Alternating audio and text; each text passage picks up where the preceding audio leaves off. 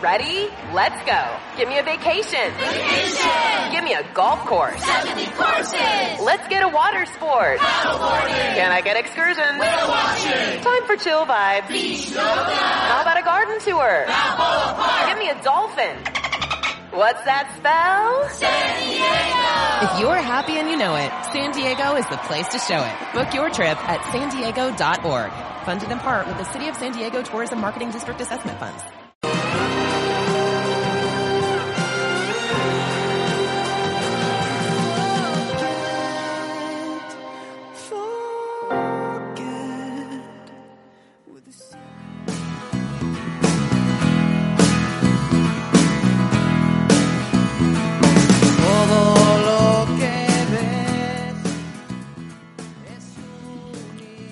Buenas tardes eh, en esta tarde de noviembre y bienvenidos a Olvida tu equipaje. Es claro y es fácil. Sigue, vive, olvida tu equipaje. Antes de nada agradecer a Jorge ¿no? en, la, en la posición técnica, ¿no? en el- como técnico de sonido esta tarde.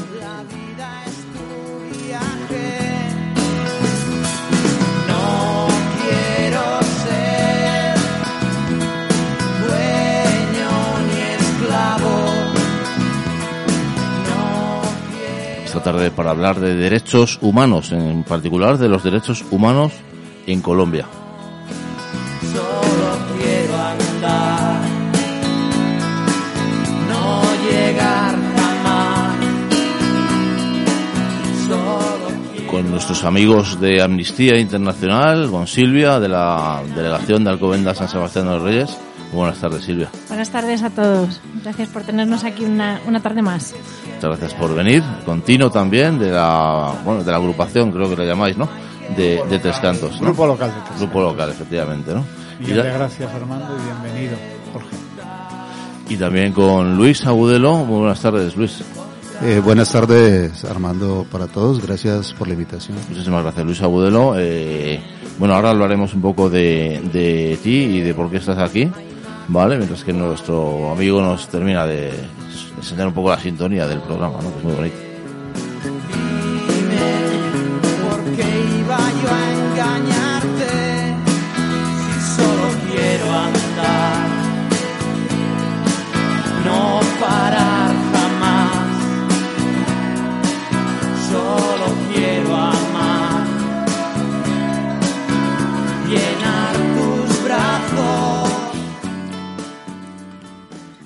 El, día 3 de mayo de 2021, fuerzas policiales en, Colombia, en la región de Cali, ¿no? Eh, en una operación llamada la Operación Siloé, de la que ahora hablaremos y veremos sus circunstancias, falleció Kevin Agudelo, ¿no? Eh, Luis Agudelo, eres su padre. Y bueno, estamos aquí para homenajear la figura de tu hijo, ¿no? Y para recordar y, entender en qué situación o en qué contexto de vulneración de los derechos humanos se produce este, este trágico suceso, ¿no? Ante, to- ante todo, gracias por, por tu valentía y por tu testimonio de estar aquí, ¿no? Y me imagino que con algo que re- realmente no, ha- no, es, no, es, no es tan lejano en el tiempo, eh, pues es difícil hablar. Eh, bueno, eh, como les dije en un principio, pues gracias por invitarme. eh, y lo que has dicho, pues eh, fue hace exactamente ya un año y medio. Eh, mi hijo mayor eh, se encontraba participando eh, no en una protesta, sino en una, en, en una vigilia. Allá le llamamos una velatón en homenaje precisamente a unas víctimas que se habían presentado eh, días anteriores y en la madrugada del 3 de mayo eh, con unos jóvenes que La, fueron- la noche anterior, ¿no? Sí, sí, de esa misma, de esa misma madrugada. Fueron asesinados eh, por la Policía Nacional de Colombia mientras se manifestaban. Esta misma noche. La Sí, esa misma noche. Todo esto empezó a raíz de, de- del inconformismo en la sociedad colombiana, eh, pues con, con todos estos gobiernos que, han sometido a la sociedad por años y, y- han vulnerado pues estos derechos de todos nosotros, incluido pues el principal que es el derecho a la vida, que es el que menos se respeta en un país como Colombia. Eh, pues ya la gente, la gente cansada pues de, de tanto atropello, imagínate, estábamos en medio de la pandemia, de la cuestión de, del COVID-19, que te puedo decir, en mi país hubo gente que, que sobrevivió, que no la mató el COVID, pero el hambre sí pudo con ellos, a raíz de, de, de todas estas políticas pues tan terribles que, que, se viven en un país como el mío. Y, y en medio de, de, una situación tan terrible como, como fue esa pandemia que azotó a toda, a toda la humanidad, eh, los países de, de, de, la región suramericana pues sufrieron mucho más, entre ellos Colombia, eh, y en medio de, de, esta situación tan terrible, pues el gobierno del presidente Iván Duque eh, decidió eh, hacer una reforma tributaria, uh -huh. ¿sí? una reforma tributaria que golpeaba aún más a las clases menos favorecidas. En el año 2019 ya había hecho una reforma tributaria en la cual exoneraba a los grandes capitales de Colombia de, pagos de impuestos. Entonces ya en el 2021, en medio de toda esta locura que, que era esta pandemia y tanto problema y tantas cosas, eh, pues tuvieron la brillante idea de, de, de decir pues que, necesitaban hacer una reforma tributaria y, y de frente decir es que lo que vamos a grabar son los productos de la canasta familiar uh -huh. y lo que lo que el personal que más se va a ver afectado es la, la gente de clase media obrera. Uh -huh. El presidente Iván Duque, por situar un poco a la audiencia, ¿no? Eh, ¿De qué espectro político o qué parte del espectro político eh, podemos situar, no? Es de una derecha arraigada en Colombia que él, él, fue uno de los de los que continuó con el legado del presidente Álvaro Uribe Vélez. De hecho, de hecho fue su cuota, ¿no? Le, en Colombia le decíamos el subpresidente porque todas las decisiones las tomaba era Álvaro Uribe Vélez uh -huh. y, y, él pues también poniendo lo suyo en contra de, de la sociedad. Vale, discúlpame Luis que te he interrumpido, estabas contando eh, la situación de protesta contra esa subida. Sí, entonces ¿no? sí, bueno, eh, aparte de eso pues venía reformas también contra la salud, eh, unas reformas también lesivas para, para la sociedad colombiana, no para los la gente adinerada porque ellos pues como siempre se tapan con la misma cobija, como decimos nosotros. Eh, aparte de eso, eh, una reforma educativa que hubo en Colombia también bastante, bastante dañina. En países como en Colombia, eh, el, el, el, presupuesto que se destina para lo que ellos llaman guerra es una cosa, una locura. Una locura. Eh, recuerdo en el periodo presidencial de Juan Manuel Santos, Juan Manuel Santos instauró un programa que se llamaba Ser Pilo Paga Pilo le decimos en Colombia a los jóvenes que son espabilados, que son activos, que son... Mm. Entonces, eh, eso hacía referencia a los mejores estudiantes, a los bachilleres que terminaban su, su secundaria. Eh, entonces, en ese, en ese gobierno de Juan Manuel Santos, eh, totalmente opuesto pues a lo de a lo de Álvaro Uribe Vélez, porque él fue quien promovió estos acuerdos de paz, Juan Manuel Santos, y mirando, eh, eh, fijándose en, lo que hacen las sociedades desarrolladas, que es apoyar a, su juventud, sacar adelante a sus futuros líderes y todo esto, él eh, con ese programa eh, educativo de Ser Pilo Paga asignaban 10 mil becas anuales a los mejores 10 mil bachilleres de Colombia. Eh, pues algo que a nosotros nos pareció magnífico, porque eso nunca lo habíamos visto, nunca habíamos tenido la oportunidad de, o sea, yo en mi juventud no recuerdo una cosa de esas. Y, y, la beca consistía en que estos 10.000 mejores bachilleres presentaban los exámenes de estado, de ICFES que llamamos allá, y cuando se graduaban, de acuerdo a su puntaje, accedían a estas becas y estudiaban en la universidad que ellos escogieran la carrera para la cual decidieran postularse. Hombre, pues una cosa que decíamos nosotros, entre tanta maldad que hay por acá, eso es algo de resaltar.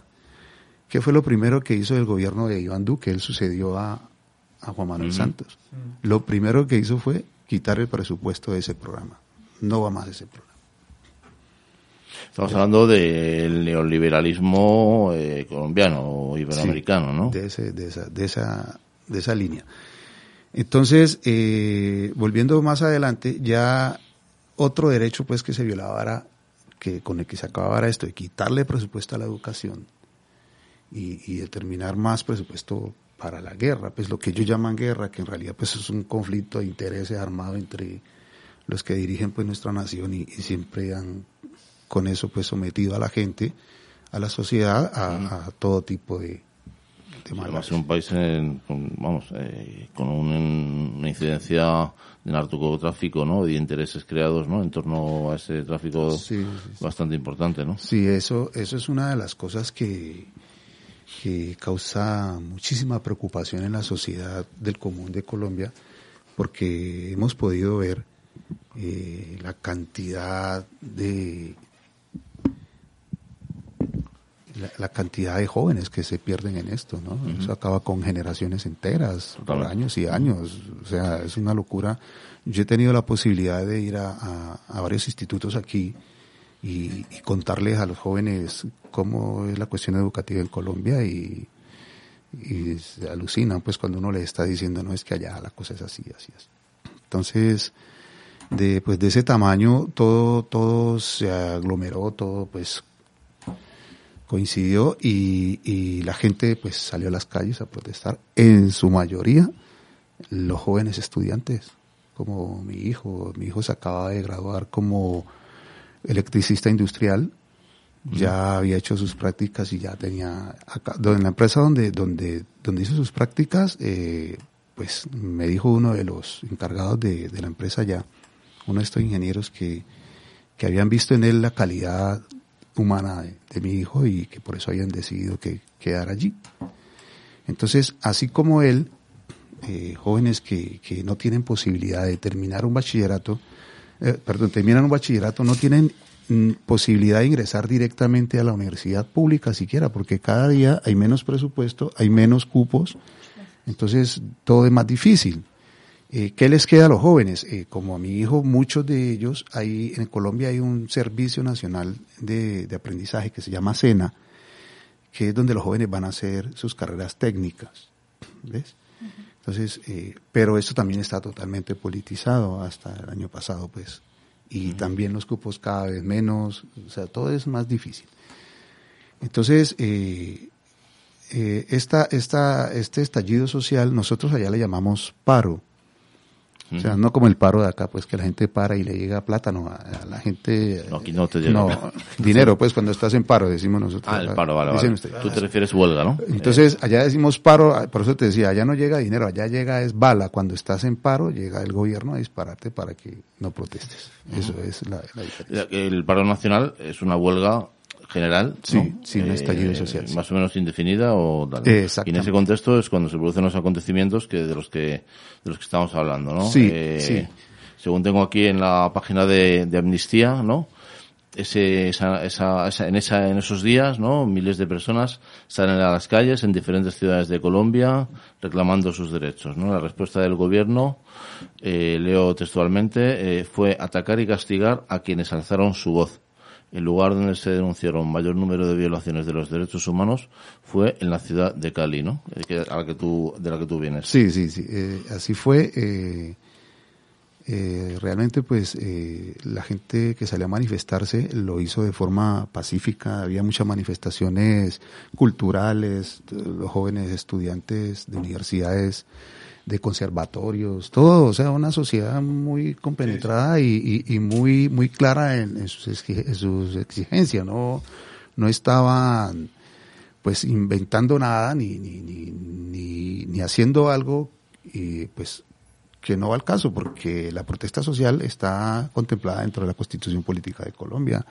Cuando tus derechos están siendo vulnerados, ese es uno de, de- de las armas que tienes para salir, hacerte sentir, a, a que vean lo que está pasando. Eh, ¿Qué pasó? Cuando, cuando a estas manifestaciones ya se unieron también centrales unitarias obreras, se unieron eh, sindicatos, se unieron camioneros, o sea, fue un, por eso se llama un paro, porque se queda quieto todo, todo se, todo se paraliza y, y, y a ver el gobierno pues cómo va a responder. Pues la respuesta de, de, del gobierno de Iván Duque fue, mm, eh, fue tomar, tomar la iniciativa militarmente, ¿sí? eh, ir a, a, a, someter a los protestantes, eh, estigmatizarlos, deslegitimar la protesta, y ellos fueron catalogados como vándalos, decían ellos. Ellos son los que dominan en los medios de comunicación Sí. colombianos. Sí, ellos, ellos tienen claro. De, de hecho, eh, una de las cosas que, que hubo mucho durante los días de protesta de- del paro eh, fue una censura terrible de parte de los medios de comunicación afines del, del gobierno. ¿no? Ellos, eh, allá hay unas emisoras Caracol, RCN, medios de televisión, y, y- y lo que presentaban era, un- te pongo un ejemplo, alguien defendiéndose a la agresión de los policías, alguien respondía y, y ahí se había una cámara mostrando, mire, están agrediendo a la policía y tal. ¿Ves? O sea, eh, cosas como esas. Entonces fue gracias, gracias en gran parte a, a los medios independientes que hay en Colombia, a las redes sociales y a la comunidad internacional que se pudo visualizar lo que en realidad estaba sucediendo en Colombia porque ya se había presentado de parte del gobierno colombiano en cabeza de la de la vicepresidente Marta Lucía Ramírez, quien también actuaba como canciller, de salir ante medios internacionales a decir que lo que se estaba presentando era una toma guerrillera de ese tamaño. Pusieron eso para legitimar lo que estaban haciendo. Increíble. Todo esto motivado, el 28 de abril empezaron las, las, las protestas y a principios de mayo eh, el expresidente Álvaro Uribe Vélez, que es el líder de todas estas cosas allá, eh, publicó en su Twitter un, Twitter que decía, mm, apoyemos a la fuerza pública y a las fuerzas militares para que hagan uso de sus armas en contra del vandalismo de la protesta. De ahí en adelante se desató toda esta Se locura. legitimó, claro. Sí, sí, sí, sí. Ah, Una, una pregunta, además, si, si mal no recuerdo, la Policía Nacional Colombiana pertenece formalmente al Ministerio de Defensa, Sí. es decir, está bajo mando militar, Sí, sí, sí. lo que también explica un montón de, Sí, sí, sí, de sí. cosas, ¿no? La inercia, la unidad de mando, la, ¿no? la, la estrategia común de todas las fuerzas del orden, entre comillas, del caos en realidad, más que del orden, ¿no? Bueno, Eh, no, de su orden, ¿no? Claro, eh, bueno, de un cierto orden, ¿no? Bueno, de hecho, ahora, ahora hay unas campañas donde se está pidiendo la modernización de la policía, de, Claro, de- de- de claro. todo el, que cambien todo este sistema. Claro. Y uno de los principales es sacarla del Ministerio de Defensa. Claro, es de cajón. Sí. Bajo ese eso sí, en la, en la No puede de la estar al servicio del pueblo en ningún caso, ¿no? Ni de los derechos Claro, humanos. de hecho, pues mira, cuando, cuando las protestas estaban más fuertes, eh, ahí fue cuando ingresó la Policía Nacional. En Colombia hay un grupo que se llama el ESMAD, que es el Escuadrón Móvil Antidisturbios. Eh, se han caracterizado porque porque van a las protestas es a violentarlas. Sí, sí. Ellos son los que van a violentarlas. Están los jóvenes en sus protestas, en sus bailes, en sus arengas y ellos son los que llegan. Entonces, ¿qué pasó? Aparte del SMAT, eh, el gobierno dio la orden de llevar el- unos grupos especiales. Se llama GOES, Grupo de Operaciones Especiales, que son grupos que combaten guerrillas, que combaten grupos ilegales, de, de- de- son de combate rural y todo esto. Eh, tipos con fusiles marca Tabor de calibre 5.56, que son fusiles que tienen alcances de 600 metros. Sí, sí, armas de, armas de guerra, literalmente. Sí. Sí, sí. Vale. Y entonces, eh, en esta protesta, en esta vigilia. Eh, en la que estaba Kevin, ¿no? Eh, y varios, muchos jóvenes más, eh, como, bueno, pues les parecía que a la policía le molestó, ¿no? Que, y alentados, como comentas, por los altos, las altas esferas de, de la política colombiana o de estos grupos de derecha extrema, ¿no? Eh, se produce una- un acto violento y represivo, ¿no? Eh, de aquellas protestas en las que mueren tres jóvenes, entre ellos Kevin Agudelo, ¿no? y que y que bueno por comentar un poco también un, un dato que, que sí que aparece por ejemplo en, en la página de, de Amnistía Él era un chico deportista, en principio no violento, ¿no? Y, y bueno, no sé, ¿cómo vivisteis en la familia todo esto? ¿Cómo, cómo se vive en una casa eh, que, que, te digan que te se ha muerto sin entrar o sin entrar, vamos, sin querer hacer amarillismo, ¿no? Pero yo creo que sí, sí es importante saber que, qué, qué pasa, ¿no? Eh, o sea, cuál es la realidad, porque hablar de cifras es muy fácil y de datos, pero ¿cómo, cómo vivisteis vosotros todo esto? Bueno, eso le comentaba yo ahora a, a Tino que, que, pues yo no sé qué cosas más terribles harán, pero eso es lo peor que le puede pasar a, a un ser humano. Sí, o sea, pues que te llamen, como dijiste, a, a decirte cómo me pasó. Uh -huh. Fue terrible. Uh -huh. Los otros, los otros chicos también eran del mismo estilo de, de Kevin. Sí, eh, sí. Gente eh, sana, deportista, sí, sí, con sí, ideas, de, bueno, pues de libertad y de democracia, ¿no? Sí, ellos, mm, o sea, eso, lo que me ha tocado vivir, pues fue, eso, ¿cómo te digo? Eso agudiza más la, la situación de nosotros porque yo pude conocer toda la familia de, de las víctimas de Cali. Claro, a todos estos jóvenes y te puedo decir que, que eran jóvenes igual a mi hijo, son maravillosos, llenos de, de deseo de, de, de, vivir, de salir adelante, de esa riqueza que es ese tesoro de la juventud, todo esto y, y tener que pasar por lo que pasamos es, es, no se le desea absolutamente a nadie. El escritor uruguayo, ¿no? el gran escritor uruguayo Eduardo Galeano, hablando no de esto, de no de la violencia policial, pero sí de, de la tortura, ¿no? Eh, comenta que nunca se hace para obtener información ni para un fin práctico, sino para instaurar el miedo en las en los demás, ¿no? No ya solamente en el torturado, ¿no? Eh, en tu opinión, eh, ¿cuál es la función o la misión o el objetivo de estos asesinatos? Por llamarlos por su nombre, porque esto no son eh, daños colaterales, sino creo que un sea, utilizar armas contra una población civil a sabiendas de que las armas matan, eso es un homicidio, un asesinato, ¿no? Claro, eso, esa fue la forma de, de reprimir del gobierno a, a, la gente que estaba levantando la voz, a todos los que alzaron la voz. Eh, eso fue lo que hicieron, callarlos y, y, poner el ejemplo, mire lo que va a suceder si siguen en protestas. Eh, eso también fue muy claramente explicado por, por medios internacionales eh, recuerdo la señora Erika Guevara de, de Amnistía Internacional, esa fue la frase que ella dijo también. El gobierno eh, instrumentalizó la protesta eh, y aprovechó para someter a la gente a que no sigan protestando porque mire lo que les puede suceder, decían. Y, y así como lo dijo Amnistía lo dijo Human Rights Watch, lo dijo Naciones Unidas, lo dijo la CIDH, todas estas uh -huh. instituciones. Sí. Uh -huh. yo, yo he entendido, por la información que hay y por lo que tú has contado un poco, Luis, que Kevin y los otros dos eh, chicos que fueron asesinados ese día, ¿no? Y toda la gente que estaba en, el, en aquella protesta, lo estaba por un asesinato o una muerte anterior, en esa misma noche o unos días antes, ¿no? Y, y para protestar también por la, en general, por la violencia policial que se produciendo para reprimir el paro nacional en Cali, ¿no?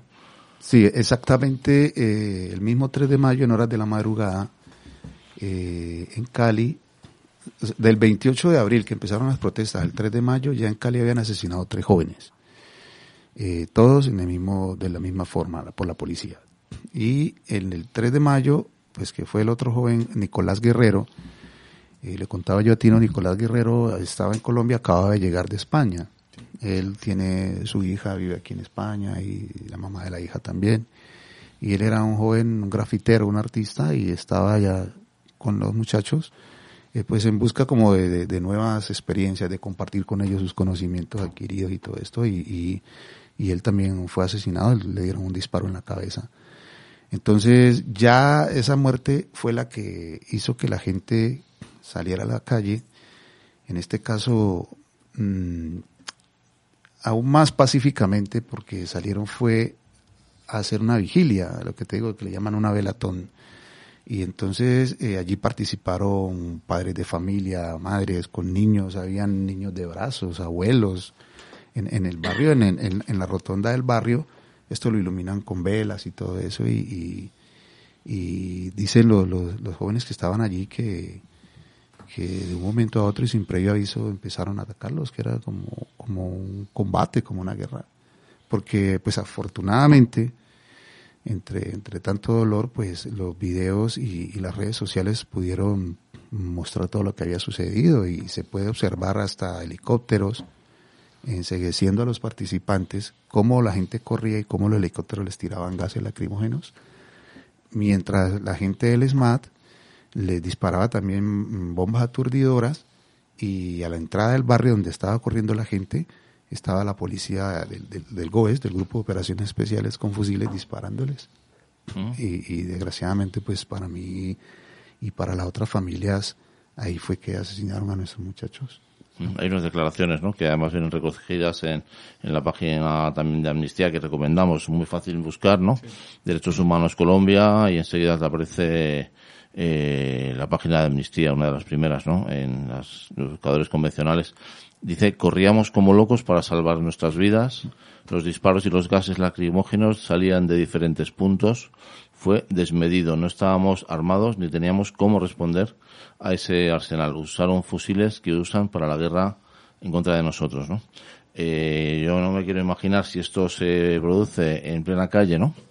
Eh, a la vista de cámaras y demás, que podría, hablando de la violencia policial, ¿no? Que podría estar pasando en, lu- lugares, en, pues eso, eh, de detención o comisarías Calabozo, o calabozos sí, y demás, Sí, ¿no? sí, sí, sí, eso, eso también no fue... sé si tienes tú datos, Luis, sobre esto. sí, yo, sí, tengo conocimientos y, y, y de familias también. ta- Eh, hay, hay la historia de un joven que se llama Daniel Sánchez, un niño de 16 años. También conocí a la familia de este joven y, y también fue violenta la forma en que lo asesinaron a él. Allí mismo donde murió mi hijo, eh, Daniel venía de, de su trabajo, un niño pues de 16 años que por la situación allá los jóvenes desde temprano nos toca ponernos a trabajar. Y, y él venía y están en la protesta y la policía lo confundió y se lo llevaron. Y dicen lo- los paramédicos que estaban allí viendo, porque en estas protestas pues hay muchos paramédicos para atender posibles heridos y todo eso, que ellos le gritaban a la gente del ESMAD que soltaran al joven, que él no tenía nada que ver en eso, que él iba pasando por allí cuando lo atraparon.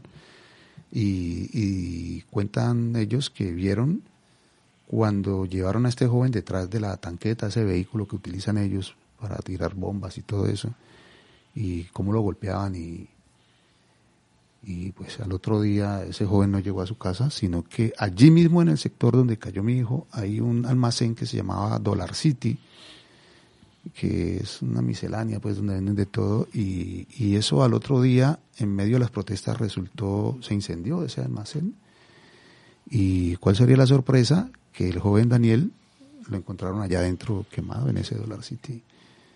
Entonces, eso fue algo tremendamente cruel, todo lo que, lo que pasó. Eso, fueron muchos casos de, de, de gente. Nosotros tenemos un grupo ahora en Colombia de, de- las víctimas. Pudimos ir a, a- a varias embajadas en Bogotá acompañados de- de una institución de derechos humanos que en este caso me representa jurídicamente. ¿Se puede decir cómo se llama? esa- Sí, sí, Nómades. Nómades es una institución muy muy nombrada en Colombia, en Mm, Cali. es colombiana, ¿no? Sí, es Mm. colombiana y, y tiene vínculos con Amnistía y con mucha gente. Entonces, eh, pude conocer también a un joven que es medallista olímpico, karateca de Colombia. También se salvó por un pelo de que lo mataran porque sucedió precisamente lo que decía respecto a esto de que se llevan a la gente detenida. Y el joven estaba en el sector de, de donde vivía en el barrio participando en las protestas también. ¿Cuál sería su, su- sorpresa? Que lo, atraparon, se lo llevaron a un, a un cuartel de estos, a un, calabozo. Afortunadamente habían unos defensores de derechos humanos que vieron todo y se fueron con los celulares filmando y alcanzaron a traer a alguien, a un abogado y alguien muy prestante y pudieron sacar a ese joven, pero vuelto nada, todo golpeado, la boca reventada, las cejas, todo. Hmm. Y él, y él siendo karateca, yo no, cuando ya volvió en sí, decía, no, yo no podía hacer nada porque le, le daban choque eléctricos, o sea, son- fueron unas cosas bárbaras, eso fue una locura. Sí, de hecho, hay un informe de Amnistía también para quien lo quiera ver en, en la web que habla de todos estos a- de todos estos abusos, ¿no? Ha habido desapariciones forzadas, aparte de los asesinatos, violaciones de mujeres que también les toca su parte, eh, contra los pueblos indígenas también ha habido repercusiones y todo con una impunidad que es a mí lo que me alucina el, la impunidad que hay cuando sale la policía y se lía a tiros con la población, ¿no? Es algo que aquí en Europa pues es impensable, pero Bueno, es cuestión de tiempo. Sí, yo espero Bueno, que no, de, por de tiempo futuro y de tiempo pasado. Porque, Sí, exacto. Pero bueno, nosotros sí que hemos conseguido, ¿no? Del tiempo pasado ahora, recorrer un camino en el que eso se ha dejado de hacer gracias a, a toda la lucha de la gente, pues como, como Luis, ¿no? Y otras personas que han estado luchando para que esos abusos se dejaran de hacer y al final gana la mayoría, que es un poco a mí lo que me da esperanza. No sé cómo lo ves tú, si a- después de estos acuerdos de paz también habéis notado, no en este caso, ¿no? Porque el paro yo creo que ha venido después con la pandemia y todo lo demás, pero si ya se iniciaba ahí un cambio o... Bueno, eh, para, para tocar un poco el tema de la, la comunidad indígena, también participó fuertemente en, Sí. en el paro. Ellos también apoyaron mucho. Eh, entonces, para hacerte una idea, la ciudad de Cali, en la parte sur, es la entrada, o sea, el- hasta ahí llega el departamento del Valle del Cauca. Los departamentos de nosotros son las comunidades de ustedes acá. Entonces, ahí ya sigue eh, el departamento del Cauca. ¿sí? En el departamento del Cauca en su mayoría es habitado por población indígena. Entonces ellos entraron por la parte sur de la ciudad y en la parte sur de la ciudad de Cali vive la gran mayoría de la gente colombiana de caleña, la sociedad caleña adinerada. Entonces eh, ahí hubo también una hubo una compenetración entre la policía y toda la gente de estos barrios armados disparándole a los indígenas. De hecho, mataron Ciudad- una- ciudadanos eh, Sí, ciudadanos, armados. sí, armados. Entonces, eh, conformaban bandas y grupos paramilitares y, y, y- y atacaban a la gente, a la, a la población civil, así. Y ahí hay, o sea, hay cantidad de imágenes en las redes y, cantidad en todas partes eh, que ha guardado mucha gente de ver cómo la policía se vestía de civil, de paisano, agredía a la gente, a los protestantes y, se veía cuando se montaban en las camionetas y se iban en compañía de mucha gente civil de estos barrios. Hay una campaña, hablabas tú de, bueno, eh, de, de amnistía, de recogida de firmas, ¿no? Eh, yo, yo, yo te quiero hacer dos preguntas. Voy a empezar, bueno, voy a hacerte primero una y luego otra. Eh, vamos a ver. Eh, nosotros acabamos de decir hace un rato que la policía y los poderes fácticos utilizan eh, la violencia para instaurar el miedo, ¿no? La reacción natural, supongo, es refugiarse, no hacer nada, no salir, esconderse y parar las protestas, ¿no? Que es lo que ellos quieren, ¿no? Sin embargo, tú esta tarde has decidido venir a esta radio. Sé que no, esto no es Colombia, eh, no sé si esto mismo lo podrías hacer allí, hablar con total claridad y, transparencia, pero no sé cuál debería ser la actitud del ciudadano o de las personas que creemos en, la libertad y en los derechos humanos, ¿no? Ante, ante imposiciones del miedo violentas, ¿no? ¿Qué, opinas tú? O, bueno, lo habla todos, ¿no? Bueno, eh, le contaba yo a Tino casualmente sobre eso también, eh, que cuando, cuando hay una represión tan fuerte como esa, eh, eh, en gran parte se logra ese cometido de, de que la gente se calle, de que la gente prefiera esconderse. Y pues lo viví también, lo viví, o sea, eh, gracias a los medios internacionales, eh, como el Canal 4 de Londres, eh, de New York Times, eh, canal alemán, yo pude también denunciar, hablar con ellos. Eso sí, pues no así como estamos aquí tan tranquilos, sino por allá escondidos en alguna parte en Cali. Eh, en la casa también fueron ellos. Eh, pero como lo pude hacer yo, sé que hubo mucha gente que no pudo hacer absolutamente nada. Eso llegó a tanto que, que te comento, mira, en Cali, en, en, en el, en- durante el paro nacional en, en Colombia, la cifra fueron 83 muertos. Eh, ¿Puedes repetir esto? o sea, durante esos días de, de Sí. abril y de mayo del 2021, Sí, 83 hubo muertos. 83 muertos solo en, la Colombia. región de Cali. En Colombia, toda en Colombia. Eh, eh, Cali fue la ciudad donde más se sintió la protesta y fue la ciudad que donde hubo más muertos. Hubo 25 muertos. En su mayoría de esos 25 casos, 20 son asignados directamente a la Policía Nacional, a la Fuerza Pública de Colombia. Y los otros son por razones indirectas o... Bueno, los otros eh, se les atribuye a otro tipo de, de- de cosas allí. Pero estos sí fueron directamente comprobados y demostrados por instituciones serias como Amnistía Internacional, como Human Rights Watch, como Naciones Unidas, la misma, el Comité Interamericano de Derechos Humanos, la 6DH, ellos con pruebas pues de sus técnicos y balística y todo pudieron demostrar de que así fue. Eh, ¿Por qué te digo esto? Porque volviendo a lo que me habla sobre el miedo que genera esto, eh, ante la justicia actualmente solo hay cinco casos. Cinco casos. Eh, entre estos está el, el caso de mi hijo y los otros dos jóvenes que murieron allí, el de otro joven que fue asesinado por un policía cerca de donde yo vivía, y en la locura de estos, por estar disparando y sin, sin medir indiscriminadamente, también asesinaron a un señor que, saca, que era jubilado de la policía también. Ellos mismos lo asesinaron. Entonces, esos cinco casos donde se ha podido demostrar eh, plenamente la participación directa de, de la fuerza pública son los que están ante la, ante la justicia en Colombia.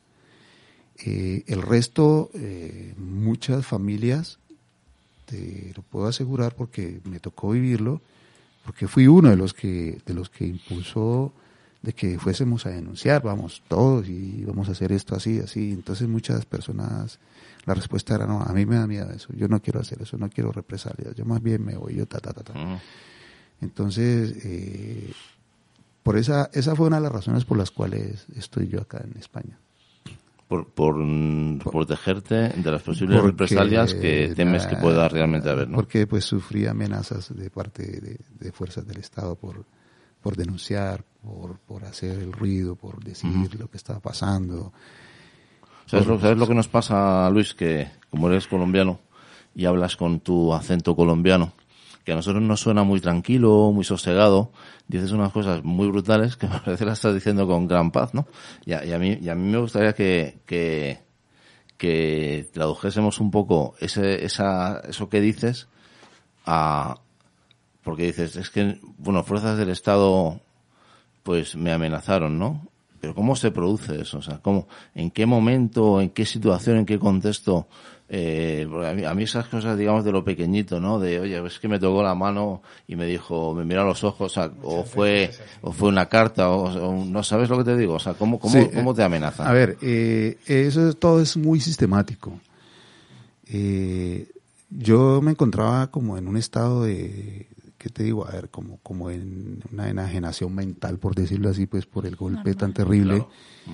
Entonces yo recuerdo, a mí me tocó, entre tantas cosas, ir al- a, la parte donde cayó mi hijo, eh, en medio aún de las protestas, porque todavía después de que murió mi hijo, las protestas siguieron y había mucho enfrentamiento aún. A mí me tocó, eh, con los abogados que me asignaron, fuimos a, la fiscalía y fuimos donde el, fiscal encargado del caso y le- le- le- el abogado le pidió pues que cómo iba el expediente y la respuesta de la fiscalía fue que ellos por allá no habían ido y no pensaban ir a recoger prueba alguna porque la zona estaba muy complicada. Entonces, La pues, fiscalía. Sí, la fiscalía.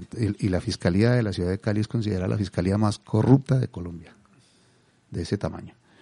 Entonces, pues yo, por iniciativa propia, en medio de mi cabeza vuelta a nada, decidí ir allá al punto donde cayó mi hijo. Allá había muchos manifestantes.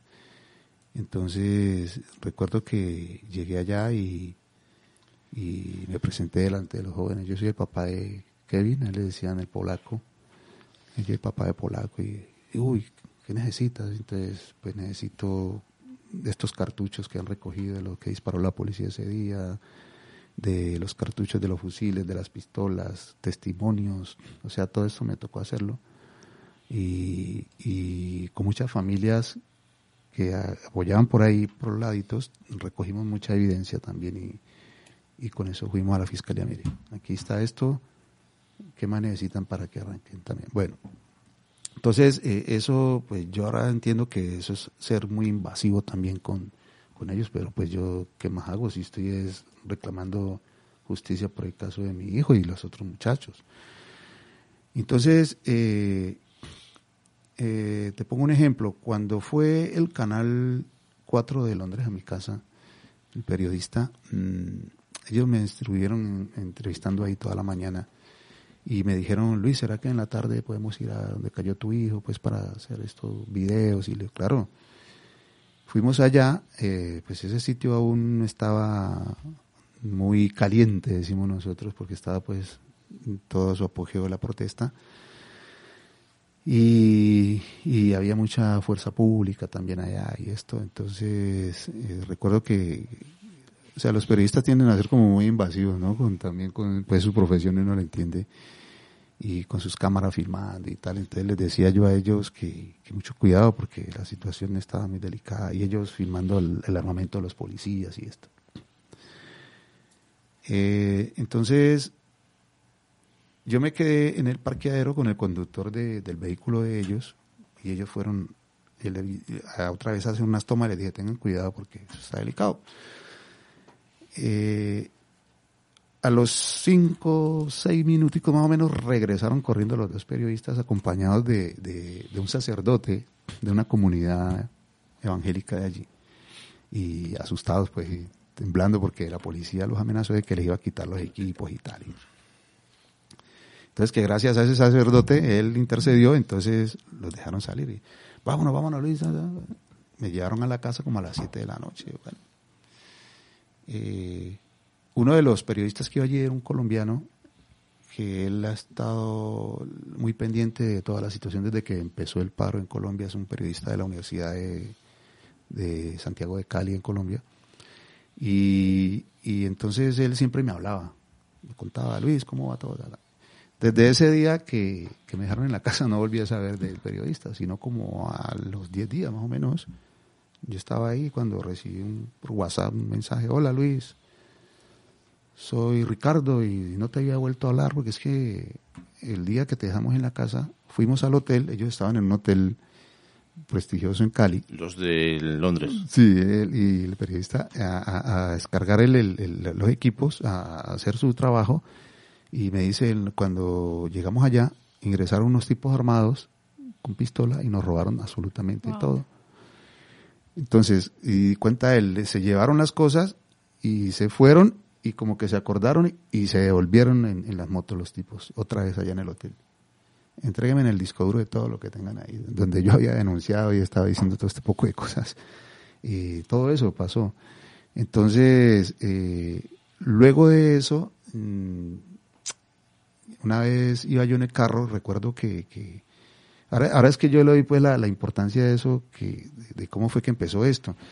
Eh, yo iba en el carro y recuerdo que una moto con dos policías se me atravesó y me pararon el carro ahí, me pidieron la documentación, pero raro porque pues, entonces uno, los policías como estábamos en la cuestión de la pandemia, eh, andaban con, el, con el, la mascarilla y sus cascos y sus gafas y, y es por ley que ellos estén con la identificación visible porque en Colombia hay una ley que permite que cuando hay un operativo policial saques el móvil y empieces a, a filmar y entonces el policía Lo que aquí está prohibido, y, cierto. Eh, el policía el policía está en la obligación de identificarse y tú de tomar el nombre que tiene la placa, todo esto.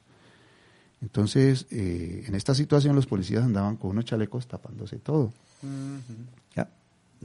Lo único que se les veía era el casco porque de aquí no se veía nada. Entonces, eh, documentos. Entonces, pues yo no, le pasé el documento. Allá decimos a la cédula, decimos nosotros el DNI. Entonces el tipo, ellos inmediatamente tienen un dispositivo y ahí verifican quién eres y todo eso. Entonces me dice el tipo, se queda así mirando y me dice, ¿usted tiene problemas con la policía? Con la... Le digo, ninguno. Me dice, ¿y un hijo suyo? Entonces yo cuando ya me dijo así, pues ya se me pusieron pues los pelos de punta. Entonces yo le dije, no, mis hijos son menores de edad. Ellos no tienen problema con nadie. Entonces me pasó el documento. Siga. Eso pasó dos veces más. Y en la tercera vez, eh, en la tercera vez que me sucedió, recuerdo, yo venía de, ponerme la segunda dosis de la vacuna y también. Pero allí, como ya me había pasado, recuerdo que cuando miré el retrovisor yo vi una moto y ah, otra vez, pensé. Entonces ubiqué la camioneta al lado de, unos taxistas que se hacen en, en Colombia por allí. Como estos, los taxistas allá pues son, son, en- son muy unidos y ellos reaccionan y, y uno pues si pasa algo. Y lo mismo otra vez, de policía. Pero esta vez sí me dijo, ¿usted por qué denunció a la policía y tal? Me dijo. Ujú. Eh, Pues usted sabe por qué. Entonces, como estábamos ahí, ya los taxistas, todo el mundo sacando el celular, entonces ya ellos Ya. se fueron. Y, y, perdón, y la otra cosa que sí ya me, me o sea, ya me hizo como, como abrir más los ojos fue que yo llegué a la casa una vez y entonces mi esposa acababa de llegar del trabajo y estaba pues nerviosa y temblaba y bueno, ¿qué pasó? Me dice, no, lo que pasa es que me están llamando al celular. Estaba en el trabajo y le tocó salirse porque la estaban llamando al celular. Eh, unas personas que se identificaban de la SIGIN. La SIGIN es el cuerpo de inteligencia de la policía, los que andan vestidos de civil. Eh, entonces diciendo que necesitaban ir a la casa de nosotros porque tenían que ir a tomar unos datos de unas denuncias que habíamos puesto. Entonces ya me acordé que una de las cosas que me habían dicho en la misma fiscalía fue eso, usted apenas recibe una llamada, informe. Entonces ya cuando yo, bueno, porque mi esposa y me dijo, no, ya van tres veces que me han llamado, sino que ella me cuenta que pues cuando escuchaba la voz del, del que le hablaba, que ella se quedó así con el teléfono y que temblaba, entonces una compañera fue, que, que como ellos sabían lo que había sucedido, le quitó el celular, le dijo, no, no conteste, que eso no es Ujú. nada bueno.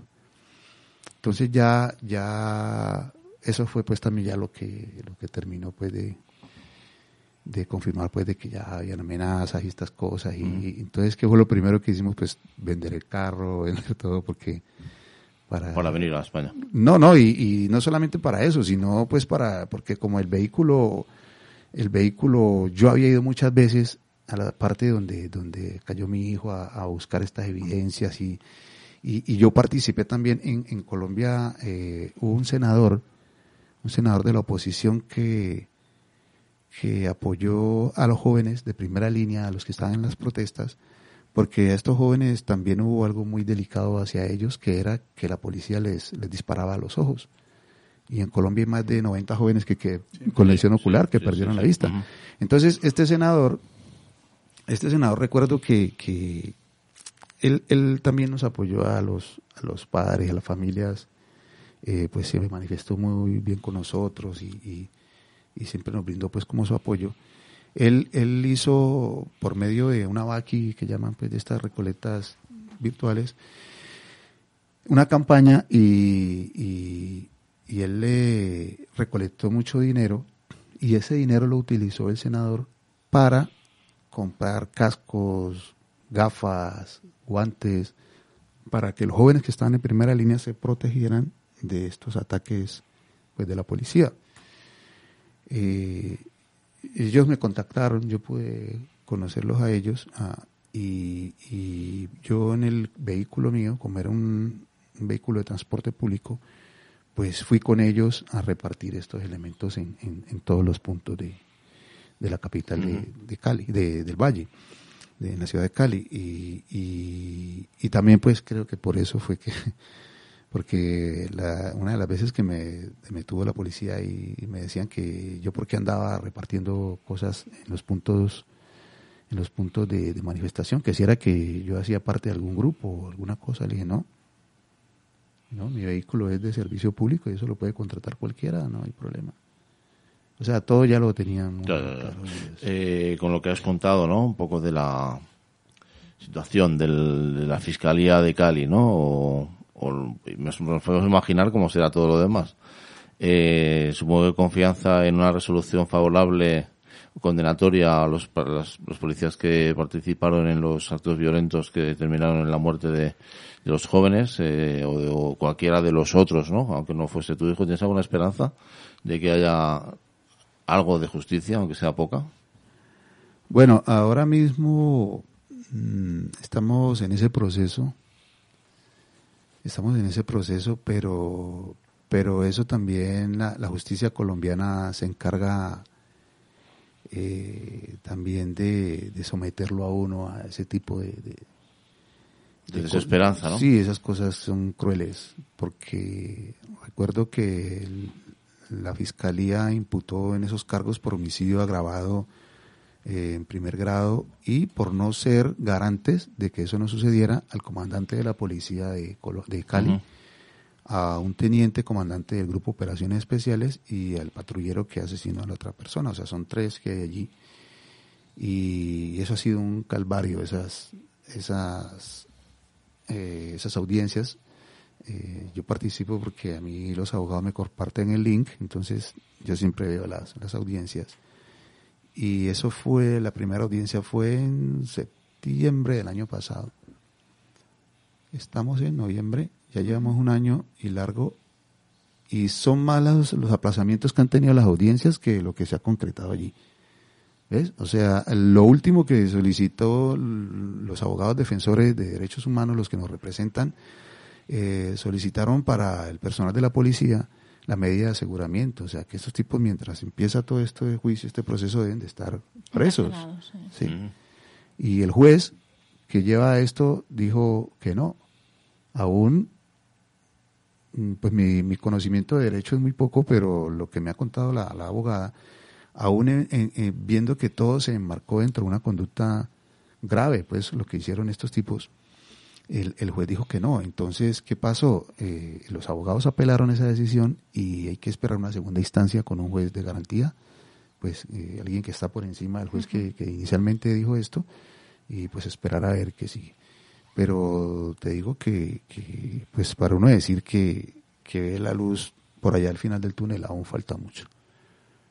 el, hecho de estar en, fuera del país tampoco ayudará, supongo. No, no, eh, yo estoy eh, muy bien representado jurídicamente en Colombia. A mí me representa una organización que se llama DH, eh, son personas muy capacitadas, muy conocedoras del tema, llevan también temas de falsos positivos, de todo esto que se ha presentado en Colombia. Y, pues en ellos hay total confianza de que están haciendo su trabajo, eh, se comunican conmigo mucho también y me cuentan todo y, y, pues eso es lo que estamos viviendo ahora, esperar a que todo... Muy bien. Bueno, vamos, si os parece, nos vamos a quedar con, a menos que tengas alguna con un poquito de música y, dedicaremos la última parte del programa vamos a hablar un poco en general de los derechos humanos en Colombia, si os parece. Sí.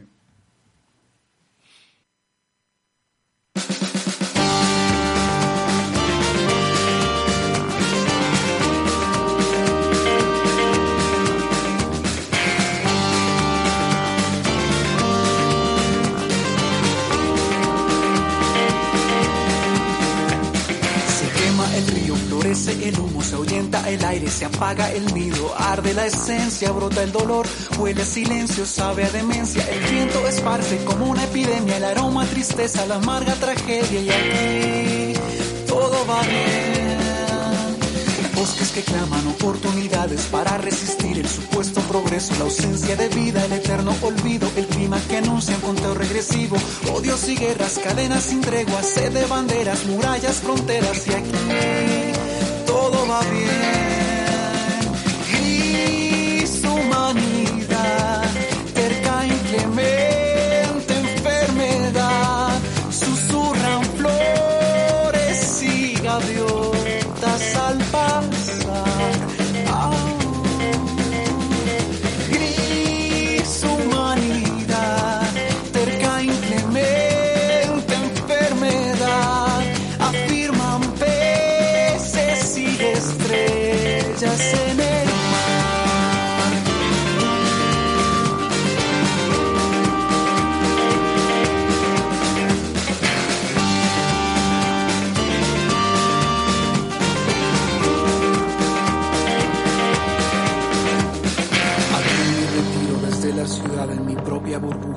Extraña libertad. Siento todo en calma y el fondo revuelto. No sé si reír, llorar o gritar. Las marchas anuncian que el pueblo está herido. Los medios repiten lo que su patrón ha dicho y aquí todo va bien. Se quema el río, florece el humo, se ahuyenta el aire, se apaga el nido, arde la esencia, brota el dolor, huele a silencio, sabe a demencia, el viento esparce como una epidemia, el aroma tristeza, la amarga tragedia y aquí todo va bien.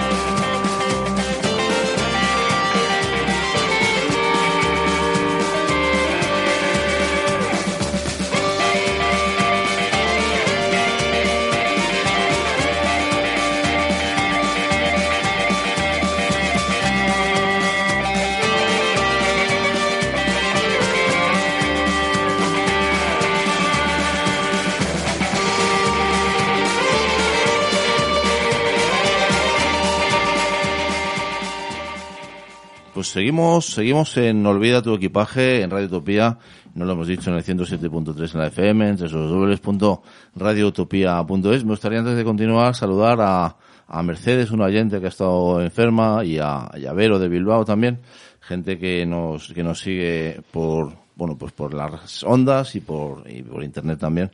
Estamos con Luis Agudelo, ¿no? Hablando de Kevin Agudelo y de la situación de la violencia policial en, en Colombia, ¿no? Ahora, entre nosotros se montaba un debate que a lo mejor Tino nos puede, nos puede resumir un poquito, eh, sobre cuál, bueno, cómo, cómo afecta la situación un poco política actual de Colombia, ¿no? Sí, sí. A la verdad es que a mí me, gustaría mucho, claro, un poco para hacer un balance no solo en relación con el estado de cosas que ha dejado ¿no? el gobierno anterior, sino qué, tipo de escenario político y moral abre el, acceso al gobierno de Petro. Eh, y hablando antes contigo, yo tenía la sensación de que al menos en un sentido estrictamente moral, este el, acceso al gobierno de Petro significa también de alguna manera recuperar una ilusión de control sobre lo que pueda pasar en el futuro en situaciones procesales como la situación en la que está ahora el caso de tu hijo, de Kevin, ¿no? ¿Cómo, cómo, cómo ves tú esto tanto desde el punto de vista de alguien que está implicado en primera persona y que tiene algo que saldar ¿no? en su vida, que, que- tiene algo que cerrar en su vida, y, y- y cómo ves las implicaciones en términos generales para la expansión, el desarrollo de la justicia social en, en Colombia, eh, este nuevo escenario político? Digo, por, por, por intentar cerrar o ir cerrando el programa eh, mirando hacia el futuro de una manera, a ver si hay algo de esperanza o no, o no cabe.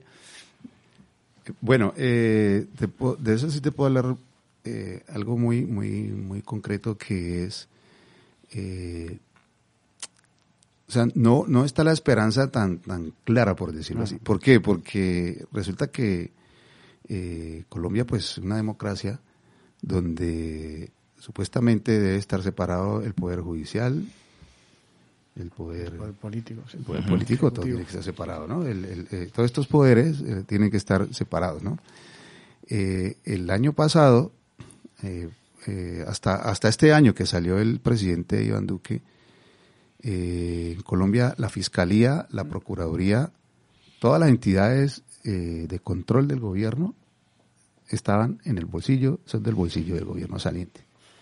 ¿Sí? Entonces ahora eh, yo miro esa parte y digo, bueno, ahora que no son del gobierno, como, como sí tiene que ser, pues que tiene que estar separado esta parte de- de- del administrativo y todo, eh, pues más complicado aún, porque, porque si hay algo que ha reinado en Colombia eh, es la impunidad en muchos casos. Mira, hay, hay en este momento eh, en Colombia la, la Justicia Especial para la Paz eh, ha, re- ha revelado que hay hasta el momento 6.402 jóvenes asesinados por políticas de Estado. ¿Y qué periodo? ¿En cuánto tiempo? En- en- eso fue en el periodo, en los años de gobierno de Álvaro Uribe Vélez. Y, y no sé si han escuchado pues sobre los falsos positivos. La JEP dice que son 6.402 hasta el momento que se han identificado que fueron asesinados por el gobierno, por políticas del gobierno, como fue la política, la seguridad democrática, se llamó el sistema que instaló Álvaro Uribe Vélez, supuestamente para acabar con la guerra en Colombia. Y, y esto lo que desencadenó fue una ola de crímenes contra la población civil y la población inocente que no tiene nada que ver Bajo con el esto. pretexto de acusación de colaboración con las fuerzas, Exactamente. con la guerrilla. Entonces, entonces mm, ponemos, yo pongo eso en, en- en- como en una balanza, ¿no? Mm. Son 6.402 que han identificado, Es increíble. sí. porque la cifra aumenta casi a 10.000, dicen. ¿sí? ¿Y qué se ha hecho desde ese tiempo hasta acá? Absolutamente nada. Eh, en lo que vemos ahora, en lo que estamos viendo ahora, pues, pues imagínate lo que te digo. Si, si en Colombia, en este momento, en, en los casos de lo, de lo más reciente, que fue el caso de, de mi hijo y de los otros muchachos, eh, ante la justicia solo hay cinco casos. Eh, en Cali y de otras partes en Colombia conozco eh, el caso de otro joven que pude conocer al papá y a la mamá también, un joven de Ibagué que fue asesinado en las protestas por un mayor de la policía, un mayor de apellido Molano, donde está identificado todo con videos, está todo el registro de cómo asesinó al joven, un joven que ni siquiera estaba participando en las marchas. Santiago venía de dejar a la novia en la casa, pasó por donde estaban protestando y la policía disparando. Y, y todo lo que ha hecho este, este, este mayor y la familia de él para encubrirlo y para que no vaya a la cárcel, o sea, es una cosa que dice uno no pasa sino en, en- en países como donde yo vengo. Entonces, imagínate, el, el cambio que tiene que haber en el sistema judicial de Colombia tiene que ser una cosa, pues, eh, tiene que ser un cambio total, pero pues, ¿cómo se va a hacer? Es, es- es lo que hay que pensar, porque, porque, porque es algo que está arraigado, es algo que lleva Claro. años allí. Lo que pasa, Luis, que tú antes hablabas de cuando llegaron los indígenas, ¿no? Y llegaron por el barrio por donde estaban los, los adinerados, ¿no? Que al final, si lo, o sea, si hacemos proporcionalmente, eso es Colombia, ¿no? Esa ciudad es Colombia, ¿no? Entonces están los indígenas, está la gente y está el barrio adinerado.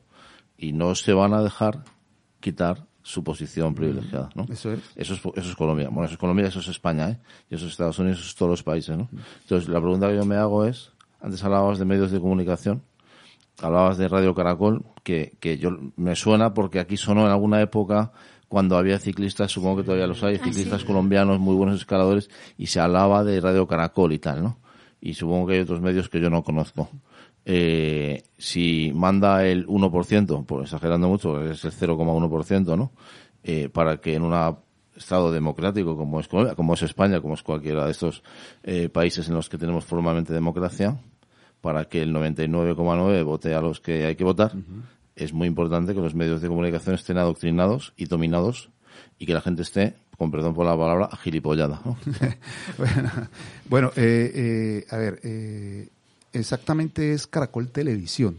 ¿Mm? Eh, Caracol Radio creo que es de una empresa de Grupo Prisa de aquí. de Puede ser, España, puede ser, puede Sí. ser. Lo que explica en algún sentido Bueno. la escasa visibilidad a veces de la situación eh, eh, política colombiana en España. Sí, entonces Caracol, Caracol Televisión y RCN Televisión, Radio Cadena Televisión, que, que son los son los, Mm. los medios de, de, de la gente que toda la vida ha manejado la- los destinos del país. Entonces ellos son los principales en, en- ahora miras en, en las redes sociales y ves la cantidad de jóvenes de estos youtubers, de estos jóvenes que, de- que se han preocupado por, por, por estar cada, cada día desmintiendo lo que ellos publican. Porque todo es, o sea, es una cantidad de cosas, mentiras, un poco de... eh, oh, mira, eh, ahora te pongo un ejemplo. El gobierno de Petro, una de sus, de, de sus promesas de campaña y que fue una de las principales, es sacar adelante el proceso de paz que se firmó en el gobierno de Juan Manuel Santos y al llegar Iván Duque a la presidencia, la consigna de- del Centro Democrático del Partido de Gobierno fue hacer trizas los acuerdos de paz. ¿Cuál es, cuál es- eh, a mí me gustaría que esto lo dijeses eh, claramente, ¿no? ¿Cuál es el objetivo de hacer trizas los acuerdos de paz? Pues porque a ellos no les conviene, o sea, la, la guerra es un negociazo para todos, ¿no? Entonces, ellos no les conviene. Te pongo el ejemplo, ahora, ahora, ahora Gustavo Petro, lo primero que hizo fue uno de los acuerdos de paz, uno de los acuerdos primordiales dentro del acuerdo de paz, es la reforma agraria. ¿Por qué? Porque Colombia no puede ser que sea un país que esté dependiendo de importaciones, un país con una tierra tan bendecida como la que tenemos. Mm. Y ahora mismo un, un- un país que ha dejado de producir comida y hasta los insumos para el campo los importa nada más ni nada menos que de Ucrania y de Rusia.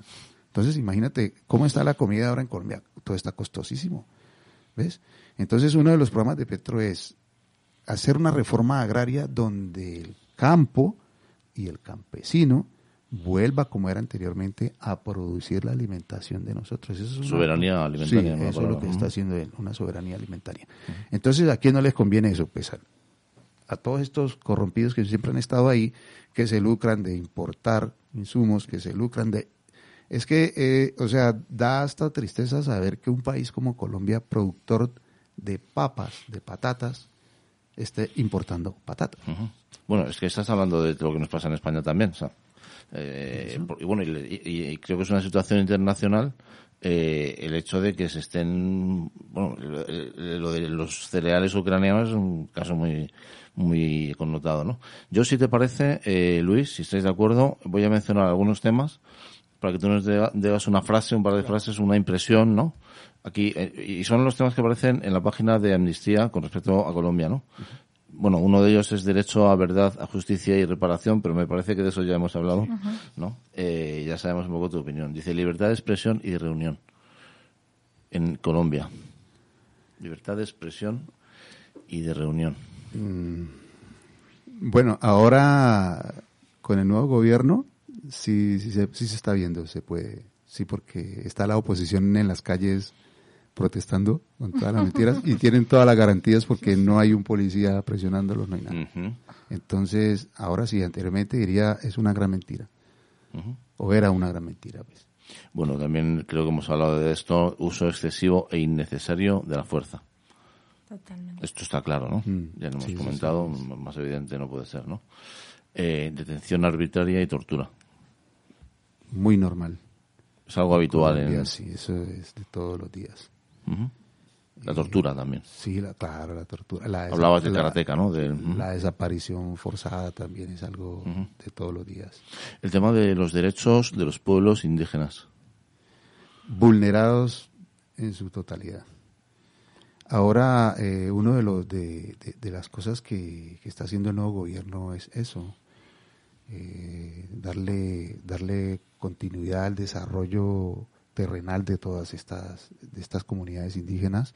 No solamente las comunidades indígenas, las comunidades afro también en Colombia han sido violentadas. O sea, todas estas comunidades han sufrido con el régimen de todos los gobiernos, y- y- sino que, como te decía, esas son cosas que son muy poco difundidas. Gracias a, a instituciones como, como Amnistía y todas estas ONG que, que, que tienen fuerza y, y- y levantan piedras y se dan cuenta de todo, es que la gente se puede dar cuenta de una parte solamente, porque el resto es tremendo. Violencia por motivos de género. Muy común en Colombia también. Sí, también. Eh, intrafamiliar, También, eso es también de todos los días. derechos sexuales y reproductivos. También está... Claro, yo estoy diciendo Bueno, lo que hay dice una- Amnistía, ¿no? Hay una sí. reciente noticia positiva y es que este mismo año se consiguió la despenalización del aborto. Sí. Eso sí, Ajá, un ajá. pequeño avance Sí, en ese sentido, al menos. Derechos de lesbianas, gays, bisexuales, eh, gente eh, con rasgos LGTBI. En, en Colombia no tengo el número exacto, pero siempre que miro en las redes aparecen asesinaron a un alguien de la comunidad LGTBI, a alguien por cualquier cosa que no le agrade a, a las fuerzas oscuras pues que hay en, Mm. en estos países. Es interesante como lo dices, ¿no? Fuerzas oscuras. Sí, sí. Eh, bueno, defensores y, defensor- y defensoras de los derechos humanos, ¿no? De esto a lo mejor nos pueden hablar más- casi más Silvia Otino, ¿no? Bárbaro, No sé, sí. También, ¿no? Eh, una situación... A- Ahora, a principio de año, recuerdo que, que de enero a junio, a julio de este año, la cifra de, de- de líderes sociales y defensores de derechos humanos en Colombia ascendía a casi 87, casi 90. A- en este momento ya va en 170, más o menos. Asesinados. Estuve leyendo también sobre periodistas eh, asesinados y desaparecidos, Sí. ¿no? Eh, bueno, te hago ya una, una lista casi, ¿no? De derechos de las personas refugiadas o migrantes, ¿no? Eh, la impunidad, que es que posiblemente sea uno de los grandes temas eh, de los derechos humanos de Colombia, violaciones del derecho internacional humanitario, desplazamientos forzados y confinamiento, ¿no?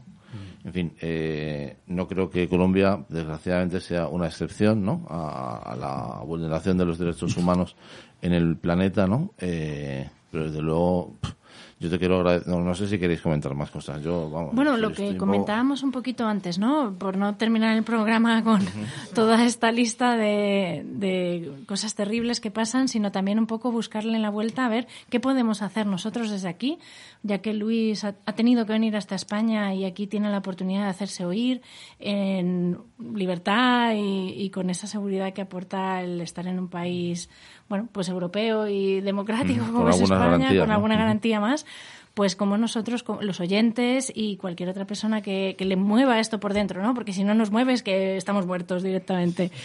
Eh, hay pues muchos muertos, apoyar. ¿eh? Hay muchos muertos, sí, sí. tristemente, pero bueno, hasta que les No toca sé a si ellos, muertos, ¿no? pero zombies. Hasta que les toca a ellos. Y eso nos va a pasar, y, y aquí hago el recordatorio, también nos puede pasar a cualquiera en cualquier momento.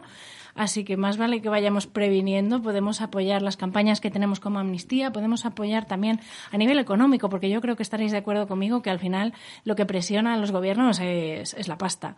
Y si tú les tocas las exportaciones o haces boicot de productos o el turismo, dejas de viajar a un país donde todo es tan Mm, peligroso. Te ¿no? quiero recordar que la semana que viene empieza un mundial de fútbol. Tal cual. En Sí, un sí. lugar Yo como tenía Qatar, ¿no? ganas de recordar Mm. esta. Sí, Eh, en sí, fin, esto que me, me tenemos que parece una- recordarlo una- un atropello Una anestesia. que alguien Sí. quiera ver un partido en ese, que se va a celebrar en ese país. Pero ¿no? si os dais cuenta también, por primera vez hay un run run por todas partes de gente que lo va a boicotear o que no va o que... No, hay algo ya, Ya, que se está es moviendo. y, y yo creo que eso va a tener repercusión y es algo que podemos hacer todos. Si os dais cuenta, si lo hacemos todos, somos 47 millones de españoles, más la cantidad de gente que tiene amnistía en todo el mundo, que puede inundar de cartas, que puede inundar de noticias las redes y que al final esa mm, no os voy a decir amenaza, ¿no? Pero esa presión Sí, sí, sobre el que está en Colombia, sobre ese fiscal, sobre ese político que tiene en la mano en la mano el ayudar a personas como Luis, oye, pues que sienta también, ¿no? Esa presión y diga, Claro, que uff, están mirando, que le espérate están que me están mirando". y cuando te están mirando Fíjate. ya te comportas de Oye, otra y, manera. que, y que la democracia no es cada cuatro años, que es todos los días. es todos ¿no? los días. Y es la presión, por un lado, a las fuerzas que ejercen arbitrariamente el poder, ¿no? Mm. Y, y es también el apoyo moral a las personas que También, sufren esa cierto. presión. Yo recuerdo la primera vez que salí a la calle, delante, enfrente de la embajada colombiana, en apoyo a la masacre, bueno, recuerdo, en homenaje a la masacre de San José de Apartadó, que tal vez tú recuerdas, Luis, eh, hace ya muchos años.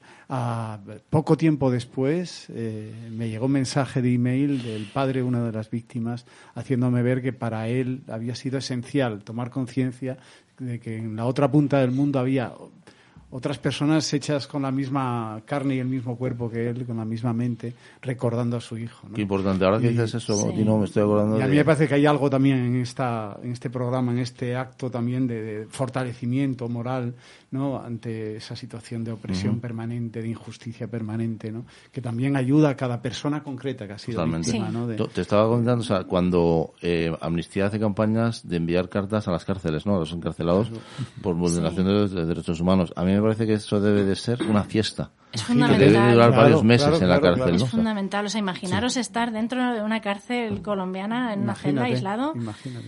Y que, y que nadie sepa que estás ahí.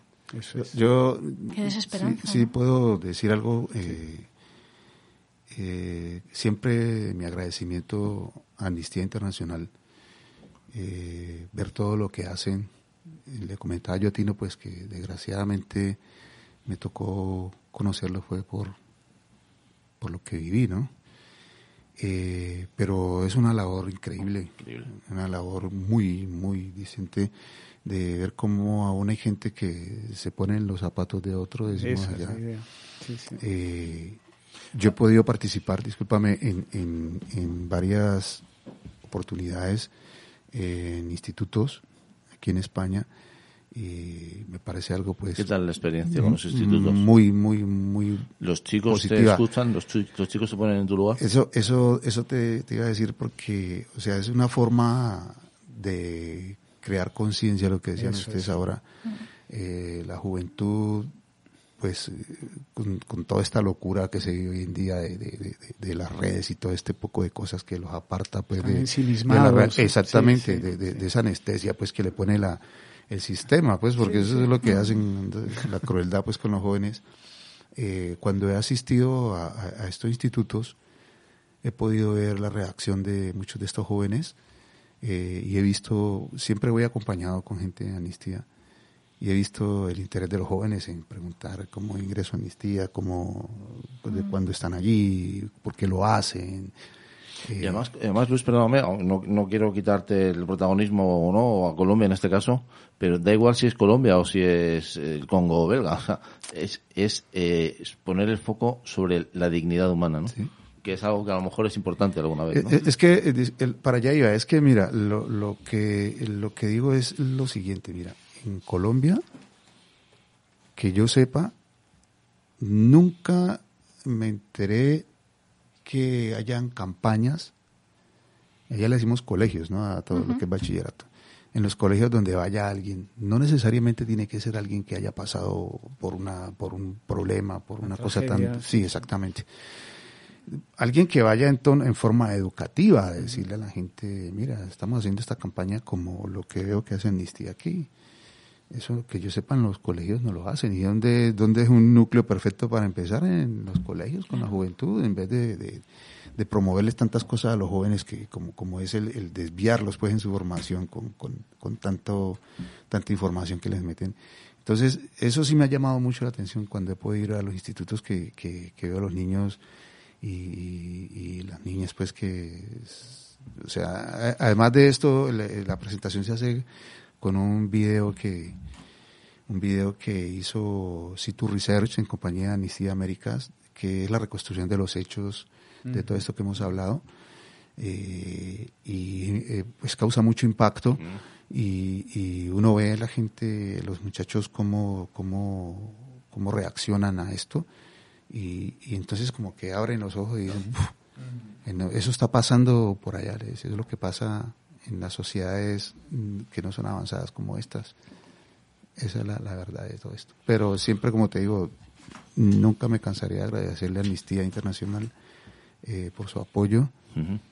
Eh, sin el apoyo de Amnistía no sé qué hubiera pasado conmigo y con mi familia en, en Colombia porque pues estamos viviendo un, un tiempo bastante apremiante, muy, muy pesado, todo muy triste y, y- gracias a ellos pues aquí estamos tirando pues para adelante, tratando de, de- Ujú. de empezar de ceros. Bueno, pues yo te quiero, quiero agradecer, Luis, que hayas venido, Luis Agudelo, ¿no? Para dar tu testimonio, para compartir este tiempo con nosotros, muy agradable, eh, muy fructífero muy- y muy, bueno, muy humano, ¿no? Que nos hayas traído tu testimonio y tu, tu palabra, ¿no? De verdad, muchísimas gracias por venir esta tarde aquí a la radio.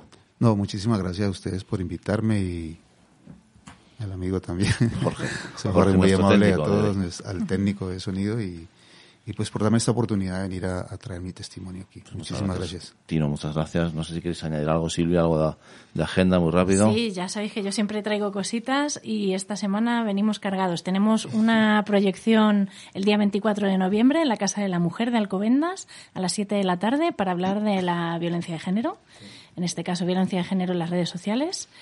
Y luego la semana que viene empieza la quinceava muestra de cine y derechos humanos de Sansa, que ya es como muy conocida. Y bueno, estaremos allí el domingo, día 4, aparte de todas las películas, que son todas buenísimas, como siempre. El día 4 tenemos una que eh, trata sobre los derechos de las mujeres en Irán. No puede estar más de actualidad. Así que os esperamos también en el Teatro Adolfo Marsillac. Esas son las cositas que traemos. gracias. Muchísimas Gracias gracias. a ti. Pues nos vamos a quedar con un poquito de música, no sin antes agradecer a Jorge, que nos ha estado haciendo un poco la, la parte técnica. Gracias. Gracias, Y nada, hasta la semana que viene, queridos amiguitos. Hasta pronto.